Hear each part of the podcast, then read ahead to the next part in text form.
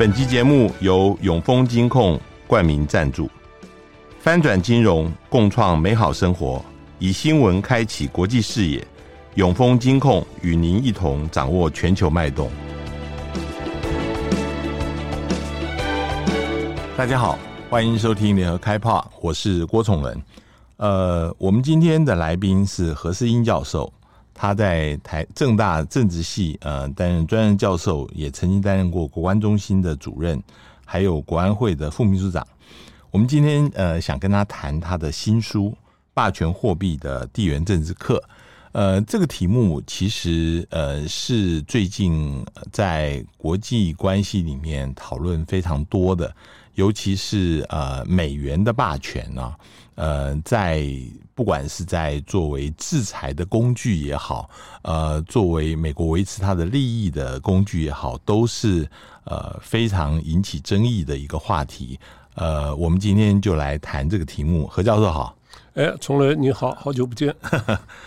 首先，我想请教你，就是说你写这一本书，呃，嗯、呃。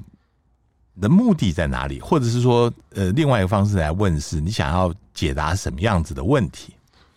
呃，这个目的啊，其实是很很学术的，嗯，呃，因为这个美元呢，作为世界上霸权货币啊，它对我们这个息息相关，在学术上有很多值得探讨的地方，嗯，所以我在过去十几年呢，啊。做的一些研究就呃多半呢是集中在这个上面，那么现在刚好退休了，就把这个所有的心得啊给整理出来，嗯，约莫就是这个样子。是，但是现在这个这本书里面其实跟现实的发展呢扣得很紧啊。不过我们在谈这个后面这些现实的含义之前，我想呃很从最基本的开始，就是说嗯。呃在呃，我们的书里面提到，以前的货币是大概都是金本位啊。那在金本位的时候，一个国家它的国际贸易如果产生逆差，或者是它要对外面国外投资的时候啊，这个国际收支的平衡在金本位下面是怎么样做的？那这个又怎么样又影响到自己货币的升值或者是贬值呢？诶，在金本位的时候啊。呃，最重要的呃国际贸易收支平衡呢，就是你只要有贸易逆差的话，理论上呢，你的这个黄金呢就会流出到别的国家去。嗯，啊，比方说英国好了，英国是十九世纪的霸权，那么英镑啊也是当时的霸权货币。那么英国啊，在最高的时候，它的贸易逆差啊，占了它 GDP 的百分之六，所以英国要付钱给别的国家。那这个时候呢，英镑啊就会流出去，嗯，那么就可以产生平衡。那么赚钱的国家就是有贸易顺差的国家，这个时候呢就会收到黄金，所以它的这个呃外汇存底就会变多。嗯，那么理论上，这是理论上啊，外汇存底多的话，你的货币升值啊又不。利你的出口，有利你的进口，所以这时候又会平衡过来。嗯嗯。可是英国它当时啊，这我刚刚说呢只是理论上，实际上呢，每个顺差或逆差的国家，它大概都有办法啊，尽量呢把自己的这个顺逆差维持跟黄金。呃，就是把自己的币值维持跟这个黄金啊上上下下差不了太多的状况。嗯，嗯，所以呢，英国在那个时候，所以成为霸权，除了这个英镑大家很愿意使用以外，最重要的就是英镑可以，英国啊可以在它的呃市场上上市很多别的国家的公债。嗯嗯，那么有了这些公债呢，这个英国啊就会。赚到一些钱，嗯，那么这些钱呢，变成他非常重要的这个收入来源，嗯，那么英国还有他的这个呃海上的保险，嗯，呃一这个海上保险它这可厉害了，英国到大概在做海上保险的时候，连英国敌国的船只啊。他都给保险，嗯，就说敌国的船只和英国的海军打仗了，嗯，而这个这个不管打胜打赢打败啊，而英国啊，它这个保险业啊都有的赚的，所以它这个英国那个时候的霸权就是这样子环绕在这个英镑，然后环绕在这个金本位，环绕在这个国际收支啊，还算各国还算平衡的时代是这样子运作的。嗯，当然它这个和美元的霸权的性质是不太一样。嗯，我我们看到在第一次世界大战之前是英国。呃，以英镑的这个霸权的形式维持，但是第一次大战之后啊，英国的国力就开始往下降了啊。那呃，我看到你书里面开始提到，就是有一些青黄不接的情况，因为后面的这个美元的霸权还没有兴起。那呃，在这个时候，嗯、是呈现出书里面所提到的英国无力、美国无心的一个一个局面啊。呃，甚至呃。导致三三三零年代的这个经济的萧条，你能不能谈一下什么叫做英国无力，美国无心？英英国啊，它这个第二第一次世界大战打完了，那么呃，很多西方的国家，包括战败国德国啊在内，都觉得啊，要这个恢复战前的荣景啊，各国都。被战争打得很惨败嘛，要恢复荣景啊，就一定要恢复国际贸易，要国际贸易才有赚钱嘛。那么恢复国际贸易呢，就希望能够把这个币值啊，恢呃恢复到原来的金本位里头。所以呢，每个国家就很希望回到金本位。英国呢，就在一九二五年啊回到金本位了。可这里头还有一个问题，就是英国啊，他有心啊，他说我还是世界上最大的这个呃经济共主啊。那么战争呢，不管怎么样，我还算打赢了，虽然是惨胜。这个时候呢，英国啊就把英镑恢复到战前的水准，但是呢，他忘了一件事情，就是。这个时候的英镑啊，价值啊，已经不值这么多黄金了。嗯，嗯，嗯，那么很多几乎所有的国家都知道，这个想要起来，这个美元已经蓄势待发。美国是那时候全世界最大的这个债主。嗯，所以呢，英国他自己回到了这个金本位啊，呃，撑不了太久。到了一九三一年这六年之间呢，这个英镑啊，就马上又退出了金本位。然后所有的这个重要的国家都退出了这个金本位，就变得这个英镑啊还搞它这一块啊，这个叫做呃英镑区，然后美国搞一块呢叫呃美元区，然后这个法郎区还有马克区。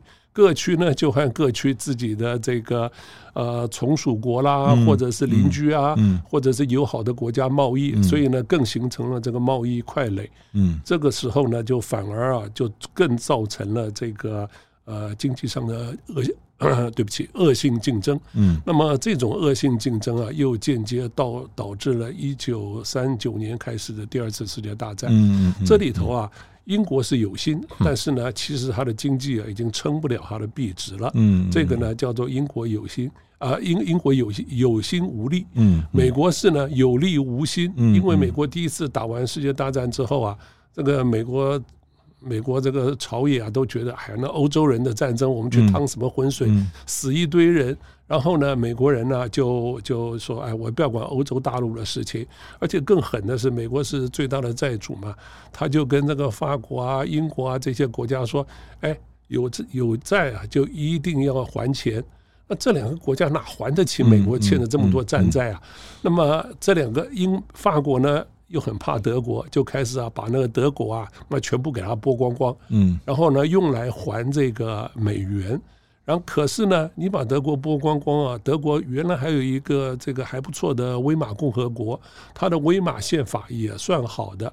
可是你把它的这个经济产业啊剥光光了之后呢，这个威马很快啊就挂了。它这一挂就是恶性通货膨胀，这恶性通货膨胀啊，就让这个希特勒的民族复兴党啊。爬起来了，所以呢，美国这个有力无心呐、就搞得也间接帮助了这个呃纳粹啊兴起，也间接的引起了这个第二次世界大战。嗯，嗯，我我我之所以对那段时间特别有兴趣，我刚刚也跟那个呃何教授在聊，因为我硕士论文写的是一九三五年法币改革，法币是当时呃因为。白银，呃，一直因为美国有个购银政策，一直流出来，呃流流到海外去。当时其实之前的呃民国是用银元为本位的啊、哦，那后来现在支持不下去了，最后的方法是用汇丰银行挂牌，就是让法币跟英镑有个固定汇率，用这样的方法来获得大家的信任，让这个币值能够稳定下来啊、那日本当时的方式是，他占了一块地方，比如在华北就搞特殊化，把其他人的利益全部赶走。那但是英国跟美国是希望能够维护呃维持门户开放的一个政策，所以呃其实当时的中华民国虽然呃是号称是一切在现代化当中法币改革认为是进步的一环，但是仍然是在整个国际货币的争夺的其中的一环嘛，是不是？对你这个论文呢很有意思，这个这个老蒋啊能够打得下这个八年的抗日战争啊，其实跟你讲的这一段啊大有关系。嗯，他的我法币要改革啊，最重要的你也要有这个呃外汇存底或者是准备金。嗯，所以呢，讲就和这个英国和美国啊就讲好了，要他们供应银元，那么呃供供应银子啊，这个呃。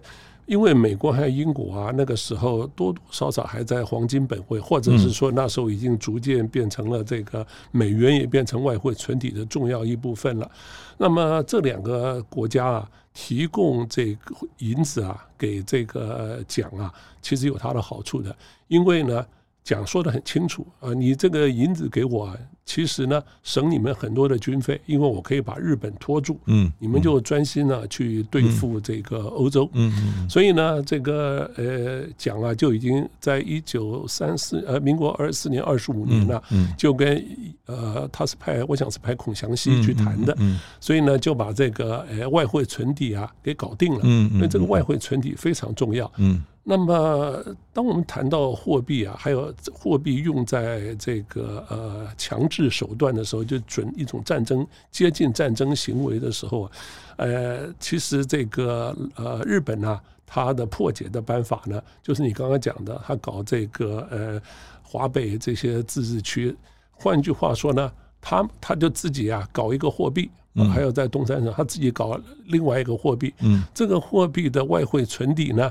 就是被日元给支撑的，嗯嗯，然后呢，他拿这个完几乎是不值钱的，不不，完全不值钱的货币跟中国人贸易，然后呢，要跟这个中国人收钱的时候，因为日本的经济实力啊比我们强很多，所以呢，他可以有很大的这个华北这个地方啊自治区啊，他有很大的顺差嘛，他就要求中国人用银付钱。换句话说，当老蒋。把您从英国、美国来的时候呢，日本人的破解的办法呢，就是在用这个不值钱的货币跟中国人贸易上取得值钱的银子，然后把中国的银子啊再掏干。嗯，所以这个诶，你你必须说啊，这个货币啊跟战争啊有很大很大的关系。我们刚刚讲的好像是历史，但是其实跟现在都有很密切的关系啊。譬如说，呃，我们讲说从英镑。到美元的这样子的霸权的这个禅让啊，其实嗯，就碰到现在的情况，嗯，究竟人民币跟美元之间的关系，我们就看到里面有很大的差异。我想继续问何教授，就是说，在二次大战之后，呃，有一个 Bretton Woods Agreement 啊，这一个在这个协议里面，呃，让从英镑的霸权转移到美元霸权，是一个很顺利的一个转移了。那这里面呃，为什么呃英国会愿意让出手里面的霸权？呃，跟美国讲好，然后双方之间难道不会有冲突吗？不会有这个利益上面呃不均的情况吗？呃，英国是呃。我们常说霸权要转移，比方说，呃，这个过去几天呢，都说美国霸权下来了，英国霸权啊，中国的霸权要上来了，所以霸权要转移啊，会不太和平。可是呢，在这个呃货币霸权的转移上啊，却还蛮和平的。嗯嗯。那么这有这有些原因的啊，第一个是呃英国啊，他那个时候自己啊。钱是不够的了，因为第二次世界大战快打完，呃，Bretton Woods 一九四四年开始，嗯，嗯，那么呃，英国啊钱是不够的，所以呢，他必须啊要靠美国。所以呢，他这个想不禅让也不行。嗯，可是呢，美国啊，倒也没有把英国完全吃干抹净。呃，一个重要的原因，因为那个时候啊，这个现在现在的这个重要的经济经济大国，德国、日本呢，都还是在都都是对手国嘛。法国呢，只剩下戴高乐一个人流亡嘛。嗯嗯，嗯。那么只有英国啊，还像个牌子，所以呢，美国啊就拉着这个英国，不让他破局。所以英国和美国都还客气，不让破局啊，这点是非常重要的。另外就是，我觉得双方啊，他们讲的是同一个语言，同一种法系，然后这个双方这个谈判的代表啊，大概都互相认得呃。英国的首席谈判代表就是呃有名的经济学家凯因斯。然后美国这边呢，好几个这个重要的经济学家，加上财政部的次长带头，呃，跟英国啊早就实相往来，所以他们呢都可以搞个结果出来。这个结果搞出来了就是崇伦你刚刚讲的不列颠森林体制。那么不列颠森林体制呢，下面就是把这个美元啊固定在黄金上面。然后呢，这个全世界啊，所有的货币在挂钩美元，所以就变成了美元黄金，呃呃准备制。那么这个准备制倒也还维持了这个相当的相当的太平日子，一直到一九七一年。嗯嗯嗯。到了一九七一年之后，这个美元呐。就变得撑不住它的这个跟黄金的这个平准价位了，所以呢，这个尼克森呢就宣布退出。退出了之后，照理很多人那时候就说美元霸权完蛋了。嗯嗯，结果发现还没有完蛋，主要的是在这个美国啊，在那个时候，他在全世界的投资啊，然后他的这个经济地位的重要性，已经把美元呢变成了这个呃。货币市场上啊，最重要的货币，嗯，所以呢，美元离开了黄黄金啊，反而变成了美元准备制，所以就变成了我们现在看到的这个呃美元呢，它变成一个很有意思的货币霸权，嗯，它的这个货币霸权呢，比这个英国当时十九世纪的货币霸权更厉害。更厉害，嗯，英国那个时候还要跟黄金呢挂在一钩，对，美国现在就自己一钩，呃，自己就是自己，他印的这个呃，我们常说印钞，美国印其不其实不是印钞，它其实呢是发行很多的这个公债，那么这些公债啊，别的国家抢着买。所以呢，这个美国这个货币啊，就流到全世界各国。嗯嗯嗯。但是，难道各国不会担心，不管是美元它会被滥发，或者它的公债会被滥发？那呃，怎么样子确保这个公债能够有这个债信呢？我看大家还是猛买啊，这包括中国大陆三分之一的外汇都还是用呃公债的形式存在那里，为什么会这样子呢？呃，有几个原因呢，就是呃，英镑啊，那个时候下来的时候啊，那个美元啊，已经在旁边等着了。嗯。可是美元现在啊，它卖了很多公债。你刚刚说有有人担心说，你这越卖越多，会不会越来越不值钱？对不对？嗯。呃，可是这时候没有另外一个货币啊，可以取代它。你说欧元。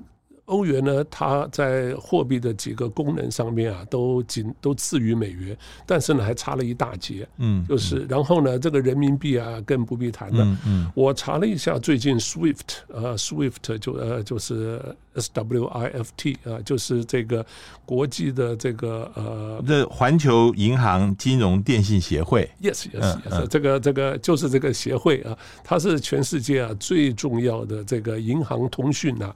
它之间要呃的一个一个呃机制，那么这个这个机制啊，我查了一下最新的这个呃最新的数据啊，那么美元呢、呃，还是全世界用来做这个贸易支付最多的。嗯，那么呃，人民币啊，大概只有百分之二点二点五四，还二点六四，我这查了最新的。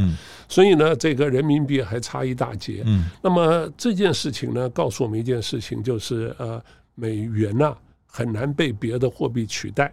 因为呢，没有别的货币可以取代它，让这个你的外汇存底有地方放，让你的这个呃投资啊有地方去投资啊，有有一个这个货币去可以作为一个中介去投资。嗯，另外啊，我觉得有两三个原因呢，都让美元呢不太容易呃让大家觉得还信任它。第一个呢，就是它的这个呃制度上，美元呢是其实它的它的这个价值啊还不会贬得太厉害，是因为它的这个联联准会呃联邦准备理事会。它是在政治上是相当独立的，嗯嗯，所以呢，由它来决定这个利率的多寡。那么这个市场上啊，知道美国不会为了这个呃，比方说马上要选举了，嗯嗯，啊，这个执政党民主党啊，不会特别说啊，我要把利率降很低，嗯嗯，那么然后呢，把经济搞很好，然后呢，我就选得上了，嗯嗯，那这这件事情利率的涨跌是联准会决定的，是，所以市场上呢就比较不担心的这个呃。政治会影响到货币，嗯嗯，所以这是美元呢很强劲的，一直啊都是大家使用的原因。嗯，另外啊有一个很重要的原因，我觉得就是呃，就是你也用，我也用，那大家都用，那我如果有一家不用的话，那简直是这个寸步难行。是是，这个这个叫做呃扩扩散效用。嗯，所以呢，这个呃，我常常说，像我们用的那个键盘。那个键盘其实是设计不好的。这个我们键盘啊，你看 A S D F 是我们左手的四个指头嘛，对不对？A 是用的最多的字母，S 是用的最多的子子音，嗯，可是呢，我们是用这两个指头最不灵光、最不发两个指头 去对付那两个最常用的字，为什么？那是因为我我们这年纪到了一个程度，都打过那个手动的打字机，嗯，你手动打字机如果打得非常快的话，是不是那个所有的那个字键呐会夹在一起？嗯，你还用手把它抠回来，嗯嗯，对不对？嗯嗯，这个是大概是从一八一八五零年左右就开始这样子设计的了，以后有很多啊很新。新的这个呃呃键盘呢，设计的更符合手指的人体工学，可是呢，发现呢，怎么样都没有办法推行，原因很简单。那因为你用这个键盘，我用这个键盘，你去买一个不一样的键盘，那就很难搞了。你这没有办法，没有办法重新适应嘛。其实另外有个更好的例子，我觉得我们的年纪都学过注音符号，那输入都用注音符号。你当然可以用五虾米啊，然后用什么大陆的这个这个这个汉语拼音，你也可以输入。可是我看台湾呢，几乎我的学生啊，我自己我的家人。那全部都是用那个注音输入，为什么？那么方便嘛，因为你已经用了这一套，大家都用这一套，所以呢，就是变了这一套。美元就是这个样子，大家用美元，所以大家用美元。嗯嗯，这个是这个美元呐，这个很多国家都都还在继续使用的原因。好，那我现在的问题就是说，美元有些时候会变成武器化，嗯，书里面也写到啊。呃，尤其是比如说，美国要开始制裁一个国家，像伊朗、像北韩，呃，他就可以把他们呃，比如说银行，美国的银行完全不跟他们的银行来往，对，或者是把他们甚至从这个呃这个清算机制里面踢出去，对。那呃，远的是这两个国家，最近的是因为俄罗斯入侵乌克兰以后，对俄罗斯这样子啊，对，嗯。有没有效？他们这样子做，那嗯，如果是这样子的话，这些国家难道不会想到有一个嗯，有一个替代的机制，能够呃从美元的这个制裁里面能够逃脱吗？呃，这个好问题，也是我写这本书呃的时候啊，对我最我我对他最感兴趣的问题。那么呃，美元呢，它就因为大家都用美元。所以美国呢，就在这个清算美元，就是我把假设我要给给美元给你啊，经过不管是经过信用卡或者是经过这个银行，我要把美元给郭崇伦的话，这个美元啊，其实美国是看得到的，他会知道这个两兆啊到底是怎么回事。所以呢，这个叫做监看效应啊，美国呢，它可以监看这个美国美元，呃，它的这个转手啊。到底是有没有这个恐怖分子啦，有没有流氓国家啦在里头？所以呢，只要一发现这件事情的话呢，美国就处罚那个替他转手的银行。嗯嗯那么这个银行啊，那怎么处罚呢？就是说，你如果给他这样子做，没有按照这个财政部的规定的话呢，呃，把这个呃这个怎么讲汇款或者收汇款的两兆的这个资讯搞清楚的话呢，这个我就处罚你。处罚你呢，最重的话呢，就是不给你美元用。美元是全世界都在用的货币。那么如果呢，他把一家银行这个美元停了，不给你美元的话，嗯，这银行可以关关门大吉的。嗯，所以呢，很多的这银行啊，就开始不但呢按照美国财政部的标准啊做的，还做得更好。也就是说，一些小事大事啊，他只要看有点问题啊，马上就报财政部。嗯，那么 HSBC 啊就被这个美国财政部啊罚得很惨。然后这个 Swiss Credit 就是呃 Credit Suisse 就是这个瑞士信信用啊也被罚得很惨。那么美国处罚的呢不仅仅是这些流氓国家、恐怖组织，或者是像俄罗斯一大堆的公司、个人啊等等等。啊，中国大陆也有被被美国啊呃制裁的、被美元制裁的这些公司、个人。啊，他还。为了要让别的国家配合他一起，他做二级制裁，嗯，也就是不配合美国财政部政策的呢，银行也会被制裁。所以呢，它变成了一个很繁繁密的网。嗯，那么这个严密到什么程度呢？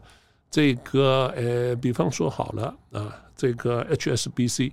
就没有按照一个被美国罚款之后，然后就美国跟美国啊，最后就怕了，HSBC 呢就跟美国的司法部啊签了这个协定，呃，不能说是认罪协定，因为这不算认罪协定，但是就是一个改革协定。嗯，他做什么改革呢？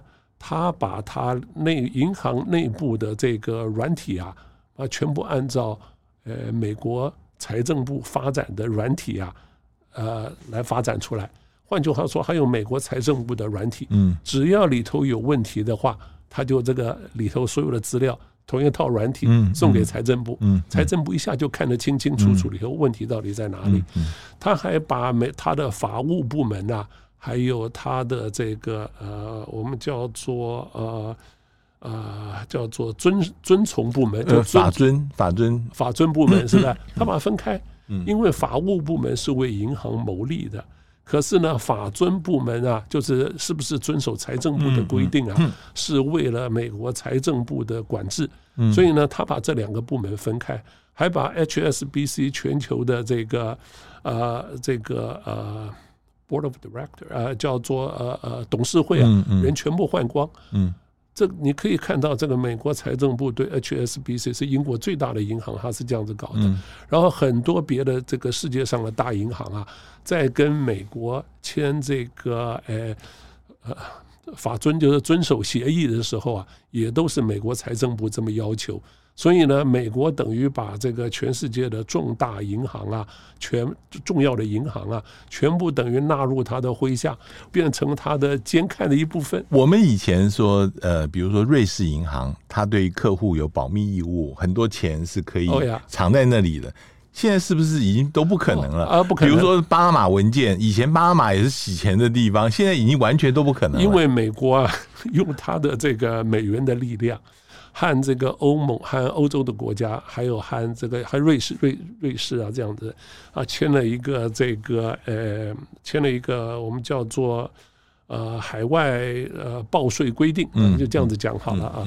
那么这个报税规定啊，就要完全按照美国的方式来报税。嗯，那么瑞士当然嘛抵死不从，因为呢，这个银行保密是瑞士最重要的收入来源嘛。占了它 GDP 的百分之八左右，好像那非常大的 GDP 了，呃，非常多的钱的。可是呢，美国啊就处罚了瑞士银行，而瑞士呢最后就不得不签了这个协定。那么欧洲国家也都签了这个协定，所以呢，现在啊，这个瑞士啊，在这那一次啊签了协定之后呢，不但被美国处罚，还把这个美国公民在瑞士逃税的。几千个人的名单呢，嘛报回给美国。好，这更有意思的事情啊，就是那现在呢，美国自己遵不遵守这个规定啊啊？美国不遵守这个规定，嗯嗯，欧洲一签了这个规定之后啊，美国就不签了，嗯，他这个规定他自己就不签署了，嗯嗯嗯。那么欧洲说你应该要签署啊，是你是你开始的，我们应该互惠嘛，对不对？哎，美国说对不起，我这个我这个啊，因为我的银行的管制啊，属于各州的权限，嗯嗯，所以呢，这个我们的州啊未必会同意，所以。从而很有意思的是，美国的这个两个琼州，一个是内华达州啊，就是赌城的那个内华达州；另外一个是 North Dakota 啊，那穷不生蛋、什么鸟不生蛋的地方了啊。这两个州啊，它现在变成了美国最大的逃税中心，所以现在呢，他逃税逃得凶。嗯，那另外你说其他我们习惯的那些逃税的地方啊，包括了这个呃。百慕达群岛啦，啊、这个开曼呃开曼群岛啦，嗯嗯嗯、还有等等等这些国家，还有欧洲的一个一些小小国的弹丸之国的话，嗯、那他们是不是继续可以逃税呢？他们可以也不可以，因为原因很简单，原因很有意思，因为英国啊。他在银行业啊，现在跟美国是挂一挂，完全配合。嗯，他们两个是全配合的。那么什么开曼群岛还有百慕达群岛是跟英国啊挂一挂的。嗯嗯。所以呢，这个英国啊可以影响到他们这这些呃逃税天堂，所以美国呢就用英国啊给他呃替他多多少少替他执行。这个逃税天堂是不是有法遵啊？这遵守美国的法律，嗯，嗯，所以美国它的这个金融的网啊是这样子撒下去的。嗯，我接下来就是要问一个就是比较关键的事情，因为现在在西方有些智库他们在谈到了，呃，如果以后呃这个台海发生战事啊，有没有任何的吓阻的方式，不用军队？而是用财政、用经济的方式来吓阻，其中有就有人提到，就是呃，用不给中国大陆美元的方式啊，呃，让他们根本没有办法跟美元挂钩，用这个方式来制裁他们。那大陆当然也可能想到这个事情，所以现在发展出来。比如说，他们要用人民币来做交易，跟别的国家。比如说，他们希望发展数数字数位人民币。比如说，他们现在用银联卡，不要用西方的信用卡等等。这够不够？呃，这样子啊，我是觉得这个呃，两岸如果兵戎互见的话啊，这个就算是美国要来帮忙啊，加上这个日本、菲律宾啊等等。恐怕也很难讨得了好去。换句话说，现在呢，只有靠这个经济可能的经济和金融制裁去吓阻中国大陆。啊，这是我个人的看法。那么要吓阻的话呢，这个中国呃中国大陆啊，我我我常常说啊，这个国际政治就是一方面一方面有猫，一方面有老鼠。嗯，那个老鼠一定要么找找很。猫要想尽办法，老鼠也要想尽办法的。嗯嗯嗯。所以呢，我觉得这个中国大陆啊，它在这方面啊，一定是这个琢磨甚多啊。那么我的研究呢，我也觉得它是琢磨甚多。人民币国际化其实是一个很重要的，也就是你刚刚提到的，这个大陆啊，现在希望尽量用人民币啊做这个国际国际交易啊。可是呢，呃呃，未必很成功。那么呃。这这里头都有很多个案啊，比方说这个呃，大陆啊跟阿根廷，那现在啊在大陆，我看大陆的报纸就在说这个跟阿根廷啊，呃用开始用这个人民币交易。那么这件事情啊，你如果看它深一层的话，是阿根廷现在经济状况非常差，阿根廷是历史上啊这个破产最多次的国家。嗯嗯。那么它现在啊那个美元又快没有了。所以呢，这个阿根廷啊，就跟大陆啊，就签了一个这个货币交换协定。那么大陆呢，就呃就给这个大呃阿根廷人民币，让人民币让阿根廷用人民币购买大陆的出口。那么这个听起来像是人民币啊，就开始用人民币交易了。其实呢，这应该实质上就是大陆啊。给阿根廷一笔贷款，贷款，哎，让这个阿根廷啊自己花，这个其实是有点当冤大头的味道的。所以当然这个这个还有其他的例子啊，比方说这个也有说要唱要有要有这个呃。呃，这这这几个新兴国家嘛，对不对？我们知道这新兴国家说他们成立一种货币，嗯，那么我是觉得这个大概是不可能成功的。就金砖国家当中，对金砖国家，你想想看啊，这个印度啊，跟这个中国大陆最不爽了。那么印度如果真的搞了一个金砖国家货币，那个那个货币的首都要在哪里？一定在北京。嗯，那印度怎么会愿意把自己的货币权呃拱手让给北京？那岂有此理，绝对不可以的。所以呢，这个像呃欧元有这么欧元的国家都这么有向心力了，而且从一九五五年开始。就决定有什么梅钢协定啊，一步一步走到今天，它还赐予美国这么多，凭什么金砖国家的货币就可以取代了？所以呢，我觉得这些事情啊，恐怕还做不大通。那么，呃，但是呢，这个中国大陆啊，它一定会如你刚刚所说的，想很多办法，然后尽量啊，不要受到这个美元制裁的影响。那么，呃。这里头你刚刚提到了，比方说用它的数字人民币啊，等等等，尽量数字人民币啊，其实跟这个呃中国大陆国际化关系不大。嗯，原因很简单，如果中国大陆要把数字人民币国际化的话啊，一定要帮这个另外一个国家设立它的这个呃基础结构。嗯，让这个国家可以接受数字人民币，然后用数字人民币跟中国大陆这个交易嘛，对不对？那么，可是呢，当中国大陆帮这些国家设定数字人民币的这个呃基础建设的时候，那个尤其是那个软体的时候啊，这里头的资讯。是中国大陆看得到的，嗯，所以这个还有国家安全的问题，所以我觉得这方面也可能做不成。可是呢，另外一方面，我们来看美国对中国大陆如果实施美元制裁的话，它的成功的机会有多大？嗯，尤其是为了这个台湾。那么，呃，我读到的这些东西啊，是也有大有困难。那么原因很简单。美国对于俄罗斯或者是西方国家啊，对于俄罗斯的这个制裁啊，相呃是相当有效。那么重点是这个呃俄罗斯啊，它其实啊跟这个世界经济的挂钩啊差得远。嗯。那么它主要是能源外销，其他它要什么没什么。其实俄罗斯是一个很落后的经济。呃，中国大陆不一样，世界第二大经济体，它什么东西都有。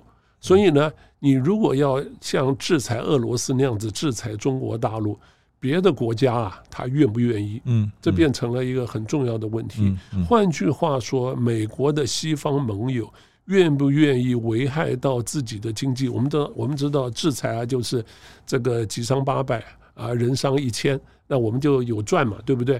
可是美国的这些盟国愿不愿意做到这一件事情？嗯，这是一个问题。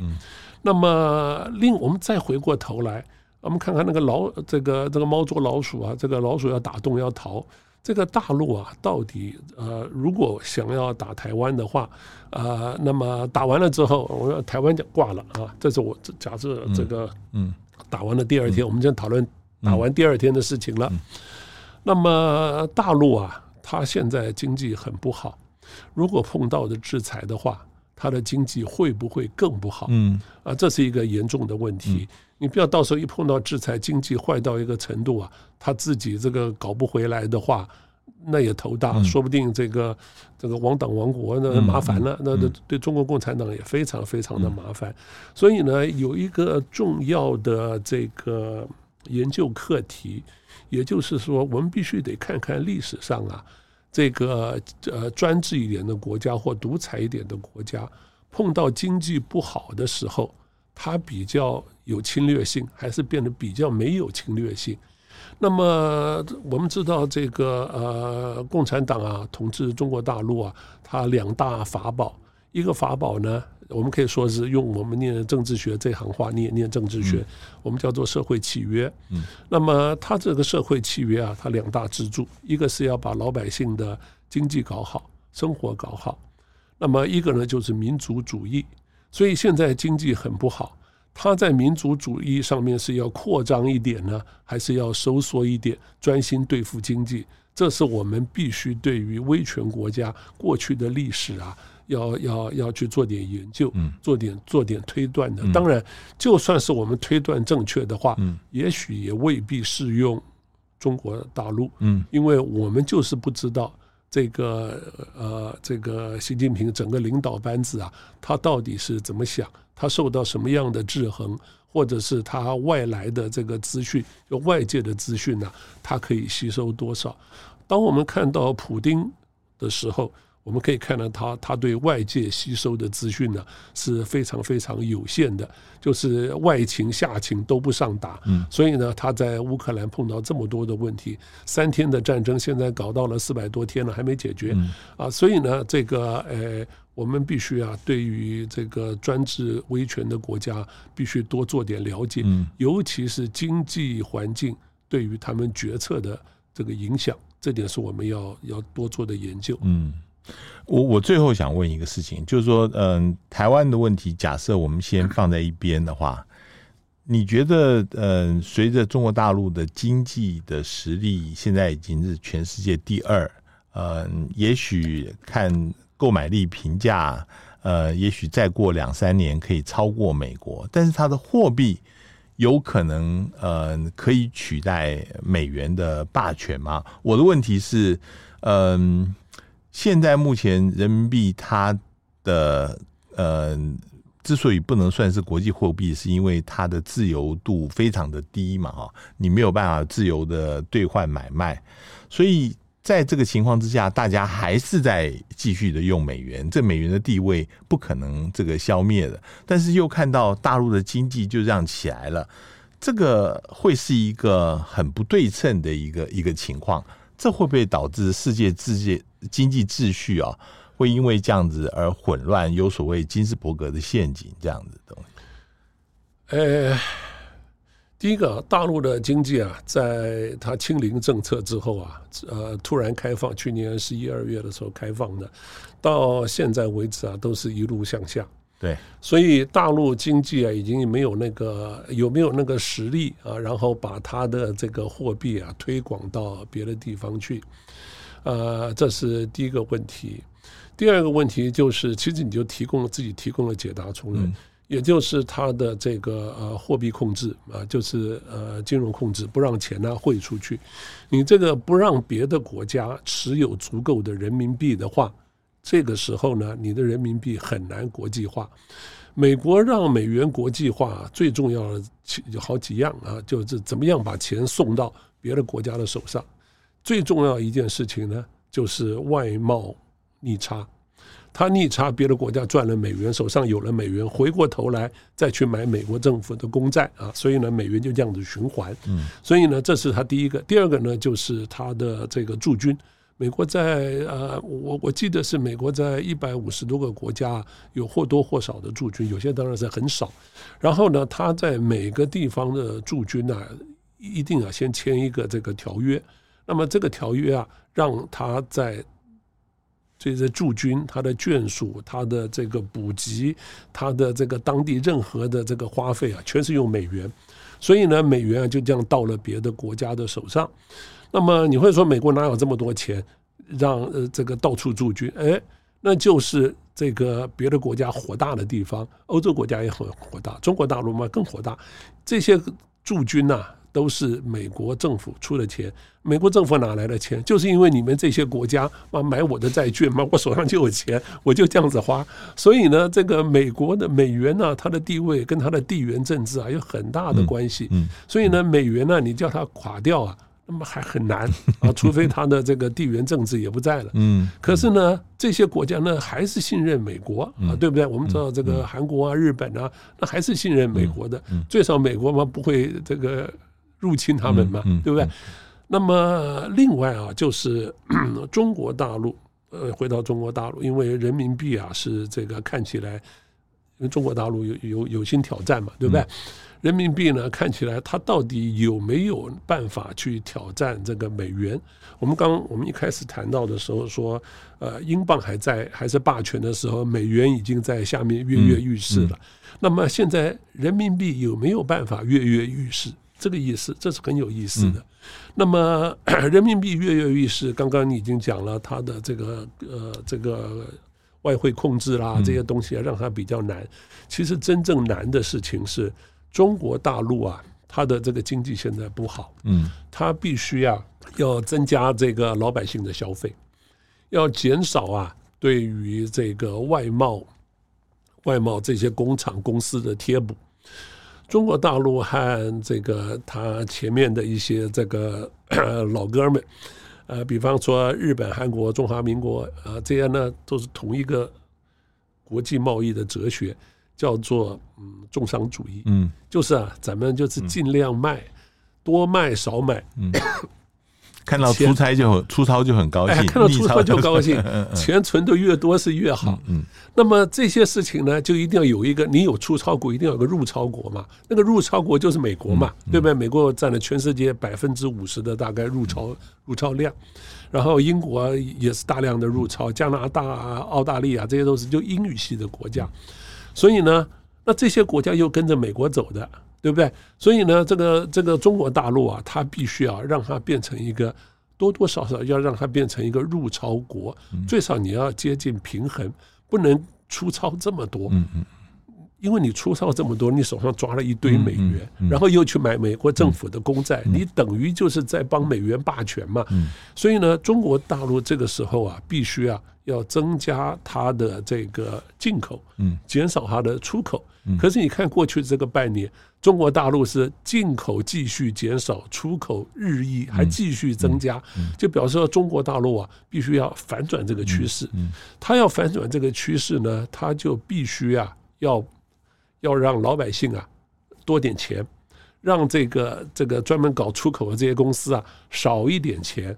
那么这个时候，老百姓钱多一点呢，他就会消费；那么这个出口少一点呢，他的这个钱就少少赚了一点。老百姓多消费等于增加进口，然后减少对于这些大公司或者贸外贸的这个贴补啊，就减少出口。这个时候，人民币就可以逐渐流出去一点。人民币逐渐流出去一点呢，中国大陆呢就可以降低啊美元霸权的威胁。可是呢，当你要做这件的事情的时候，你想想看，一些党营企业、地方政府啊，恐怕对这共产党中央不会太高兴的，因为你减少对他的贴补嘛。所以呢，大陆啊这件事情它是一个政治决定。这个政治决定啊，其实。是很对对对于共产党这个中央执政是很不利的，所以我不预期啊，大陆做得到这一点，大陆做不到这一点，人民币继续。继续是呃，就中国大陆继续累积美元，所以美元霸权呢、啊，不但有他朋友帮他累积，还有我们对手国帮他累积，所以呢，美元霸权恐怕还要继续搞下去。今天非常谢谢呃何教授呃到我们节目来谈他这个书，这其实要讲下去，这个再讲一天一夜都可以再继续谈下去了。不过今天非常谢谢何教授，不客气，谢谢崇仁，也谢谢各位听众收听，我们下次见。搜寻 VIP 大 U 点 .com 到联合报数位版，看更多精彩的报道。